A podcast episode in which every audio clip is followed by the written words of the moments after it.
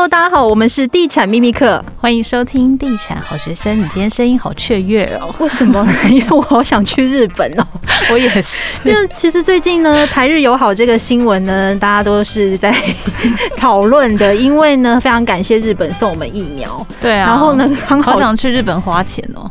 那要花就花大的，我们已经约定好了，等疫情过去，我们两个的员工旅游要去日本玩啊！你忘记了？对，因为我们因为不好意思，B 公司就只有 Sam 跟 Tim 两个人，所以我们很容易就可以员工旅游了。对，所以我们就期待疫情赶快结束，让我们赶快去日本买一波，我们要用新台币来下架那些东西。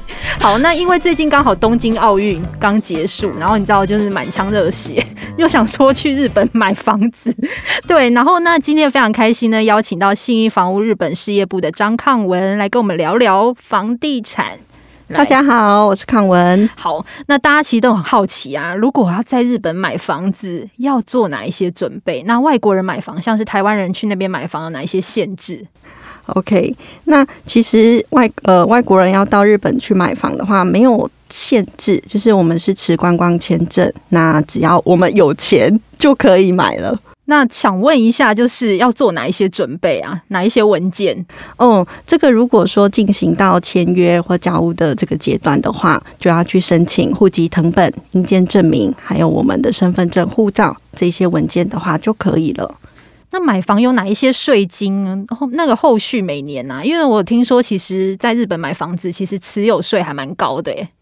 好，这边也分享一下，就是在日本买房子的话，会有三笔税金。那第一笔的话就是印花税，那他们叫做印纸啊，就是印花税这样子。然后还有登录免许税以及不动产取得税。那其实这三笔税的话，就多类似台湾讲的登记规费啊、契税这样子的一个概念。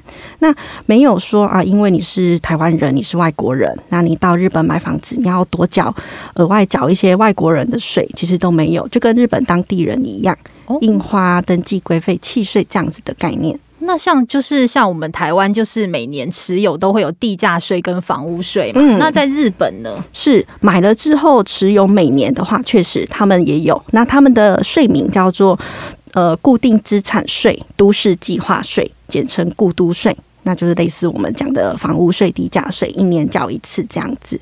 我们之前其实有听说过，就是在日本买房子，屋龄是不是也会影响到它的税制？越新的是不是比较高？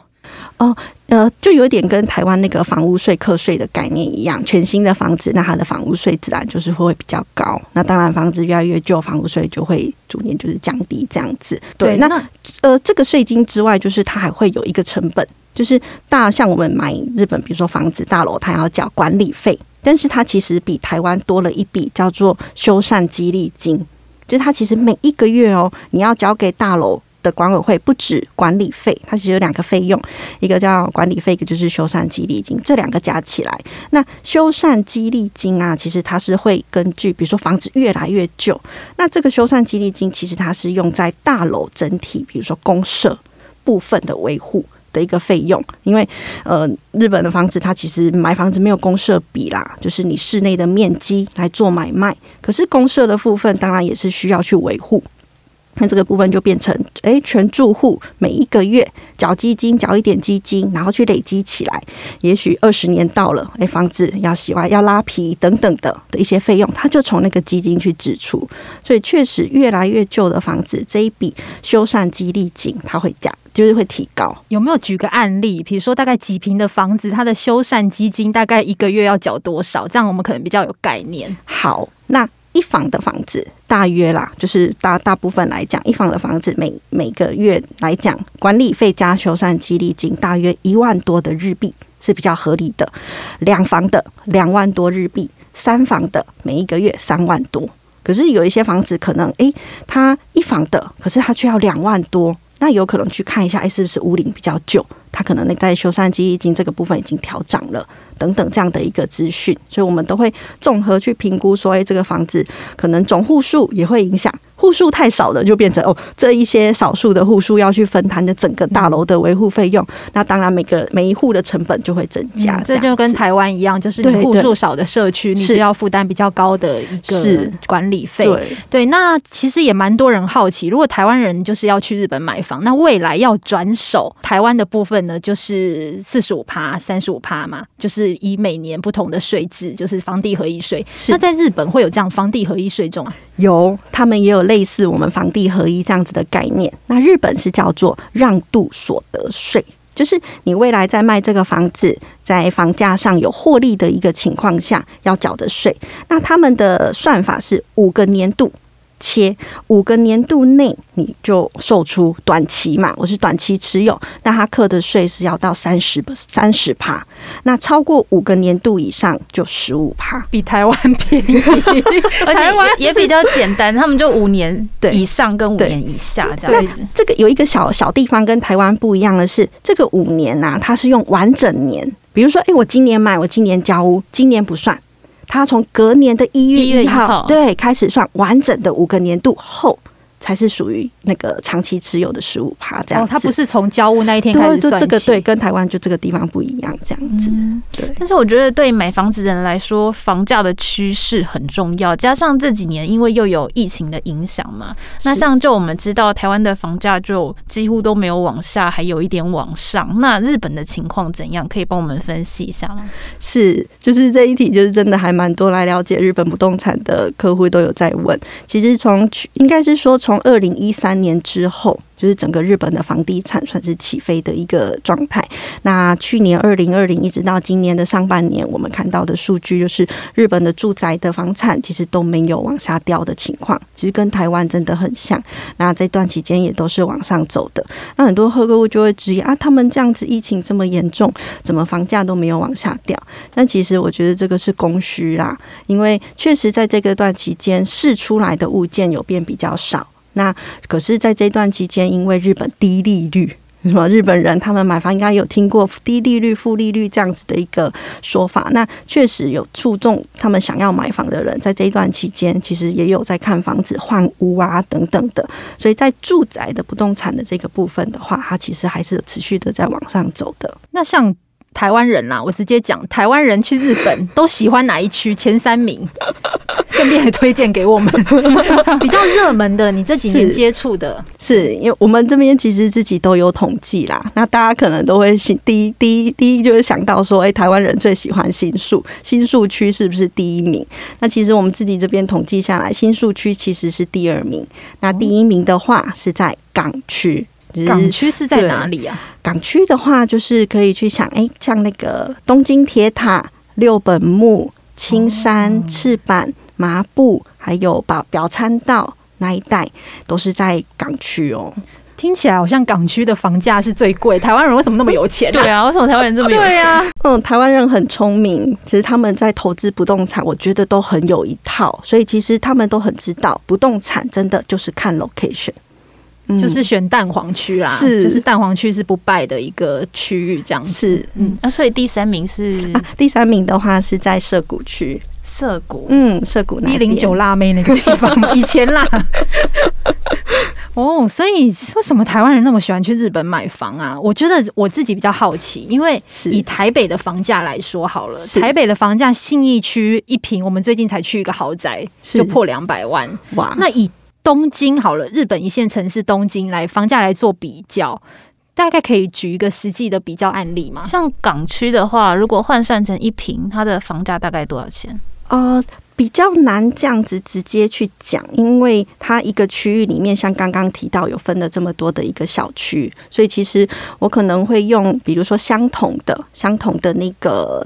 呃，比如说面积大小差不多屋龄的这样子来比较，就是如果以台北市内来讲的话，呃，像我之前看我们公司的一些案子，呃，一千万台币左右，诶、也许在市中心买到的是大约十坪建物，建物坪数是十十坪左右的这样子的一个大小，那其实它室内的主建物是落在五坪到六坪。因为因为我们是公有公设比的一个计算嘛。那像这样子的房子，它的那个租金大约，因为这样的大小就是租金，它是租大概两万两万出，呃，它差不多是这样子的一个一个投报。那以日本来讲，如果说差不多是室内。室内也一样是五平六平，因为日本他们是十平制，对，他们这个要特别说，日本是十平制，嗯，没有公社比，所以我如果一样用室内五平六平这样子大小的一个算是套房啊来去做比喻的话，在东京啊，其实大约两千出头的日币，就是以现在的台币，因为现在汇率又是真的还不错的一个时间点，大约就是除以四的一个概念，所以大概五百多万的台币。诶、欸，其实你就可以拥有这样子的一个房子，那房租大约就会落在呃十万块日币左右，八万到十万都都有，因为毕竟这么好的一个地方，错哎，对啊，房价只要一半，然后租金还比台湾好。对，就是其实投报率来讲的话，其实我们自己这样子计算下来，为什么这么多台湾人喜欢去日本买房？因为确实它的投报率用台北来比较的话，是相对还蛮有利的。而且之前其实还蛮多，就是去日本买房子的人会建议说，还是要长期持有啦，赚那个租金投报。是，嗯，那我也蛮好奇说，像台湾啊买预售屋，大概我们就是依照那个工程期来缴款嘛，通常可以分个两三年啊、三四年这样。那自备款。大概就是准备个两成左右这样子。那如果是在日本买预售屋的话呢，它的付款方式又是怎么样呢？那如果是买中古屋的话，那它的付款方式是台湾人可以贷款吗？可以贷到几成？好，那我来分享一下，就是其实日本他们的付款方式，我觉得还蛮单纯的。不管是中古屋、预售屋，他们的付款方式都是签约一成，交屋九成。所以像他们的预售屋啊，如果说你挑的那一栋是啊，比如说两年后完工，诶，那你现在买就是只要付签约款的一成，它中间没有工程款，其他就是等它两年后完工，那你再付那个时候的九成，他们是这样的付款方式。中古屋当然就比较快啦，跟台湾很像，大约一个月到两个月的时间就交屋了，所以就是现在付了一成，诶，一个月后、两个月后就是把剩下的九成补上这样子。好。那贷款的部分呢、台湾人要到日本买房子，那贷款的话，说真的，跟日本人他们的选择不一样。因为日本人他毕竟是住在日本，他可以选择的银行在地的非常多，大家都可以去利用嘛。那我们是外国人，在地的银行是不贷款给我们的。那真的哦，是。我们没办法跟那个日本的银行贷款，是因为一方面他没有办法去确认到我们在海外的一个收入，对资产，他没有办法去做财力的评估，所以我们台湾人能够在日本贷款的话，选择的银行是台湾有一些银行，他们在东京有开分行，比如说，比如说台银、第一、彰化、兆丰、中信、嗯、中国信，蛮多的。对对对，嗯、就是还蛮多银行。所以台湾人去日本买房，都会通常会考虑这些银行在日本有设公司的。呃，会考虑，也会去评估，但有可能在陈述、利率、年限，其实跟你在台湾买房子的那个概念又不大一样。在日本，大概利率现在是几趴？因为是台湾人，那我们找的那些银行，它比较偏向就是投资贷款的概念，所以利率就两趴以上。那成数呢？成数听到比较多的客户谈下来，五到七成居多。嗯，我可以贷到五到七成。嗯，看看看财力的部分啦。只是这些银行它还卡了一个条件，就是它吼最少要借借，就是你这边最少就要跟银行借三千万的日币。太小的、太远的、太旧的案子，银行都不做。对啊，那完了，那我们没办法借 三三千万日币耶，因为我们等一下会问另外一题啊。啊借借三千万日币，就比如说，你看这个房子是五千万日币，台币换算下来大概一千多，然后他借你三。千，然后你自备大约两千多这样子的概念，两千多日币就是台币大概五百五百多这样子。OK，有一个门槛就对了。是，好，那最后一题来帮我们自己问一下好了，这一集我是我很想问的，就是如果我们预算大概八百万左右，是想要在日本买房，对，可以看哪一些区域啊？如果是东京的话，是，其实东京的话，都心的六区，呃，新宿区，像刚才提到新宿港区。然后千代田区还有涉谷啊，还有文京区、中央区，我觉得其实都是有机会的。平数大概是几平？平数的话，可能如果在八百万的台币的话，可以抓到室内大约有十平左右。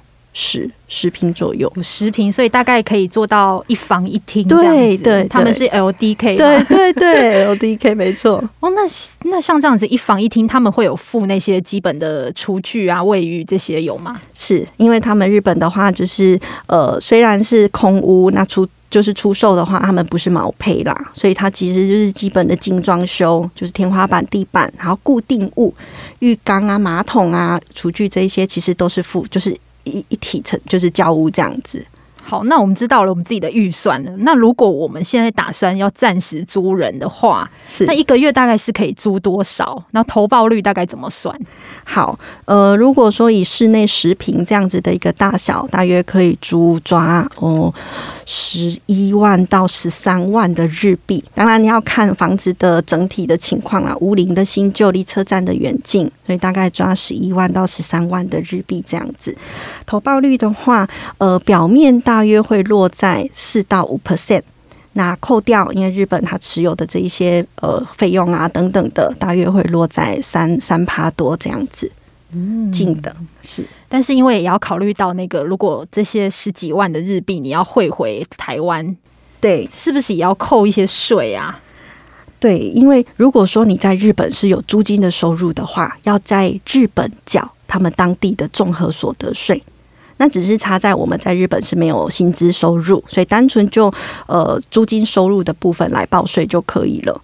那日本的话，他们是一百九十五万日币以下的话，它是五 percent，就是税率的话是五趴，所以一百九十五它是净的哦，就是你的租金啊扣掉你可能持有的一些过这这一年下来的一些费用扣掉，还有基本扣除额扣一扣，在一百九十五万日币以下的话，就都是五趴的税率。哦，那如果是汇回台湾呢？是不是也有一些税制？好，台湾这边的海外所得，它其实是一百万的台币。如果你这个海外所得是在一百万台币以下，是不用申报的。那如果说有超过一百万的台币要申报，但这当然它还是会并并和你在国内台湾国内的一个收入。如果说加起来台湾国内加海外的所得加起来有超过六百七十万的台币，那它才会去课到这个海外所得税。那如果是低于六百七的话，呃，有可能国内的收入都是比较大、比较大的，那他扣你国内的税就相对就就是以以以多的那个税来缴这样子。这个税应该是每年对不对？对，每年就是六百七十万的限额。对。对 OK，好，那其实还是这一题还是要问一下，就是说，诶，如果我买房后想要出租的话，后续应该要怎么管理？是要委托就是呃专业的公司吗？那个服务费大概怎么算呢？因为这个也算是一个成本。应该很多台湾人买房是在那边租人吧？那他们应该应该没有自住吧？有吗？有，也有自住，也有自住哦。有像蛮多那个小孩是在那边有。就是工作吗？还是说是，比如说是在嫁到那边呢，还是怎么样？嗯，就是有一些是小朋友在那边工作念书。哦，可见帮小孩自产的父母真的是全球自产 自产专家，而且很羡慕哎、欸，从台湾买到日本，好猛。对，那后续要怎么管理？嗯，像日本的话，他们都是有那个代管公司，所以其实可以找那种一条龙的服务这样子的代管公司。那日本的收费的话，它是大约啦，多多数都是每个月租金的五趴。嗯，代管代代租代管的这个费用，每个月租金的五 percent，租金的收益的五趴，对，每个月。对，哎、嗯欸，所以像日在日本，如果你把房子租人的话，就是房房子的维修管理也是房东要负责，就像在台湾一样，对不对？是因为比如说我如果人在台湾，我房客跟我说他电灯泡换了，叫我要坏掉，你要飞一趟吗？对啊，我要飞一趟去帮他换 灯泡，交给当地的 对代管公司，对这个很重要。对，是所以通常都是会委委托代管公司。是，不然我这样三不五时拎着信箱就出门，我妈问我说你要去哪？我说我要去日本换灯泡。你根本只是想去玩吧？你根本不是要去。换灯泡吧，你明明就想要出国。好，那这一集也非常谢谢康文来跟我们聊日本房地产。那我相信大家一定收获很多。那我们就下一集再见喽，谢谢，拜拜。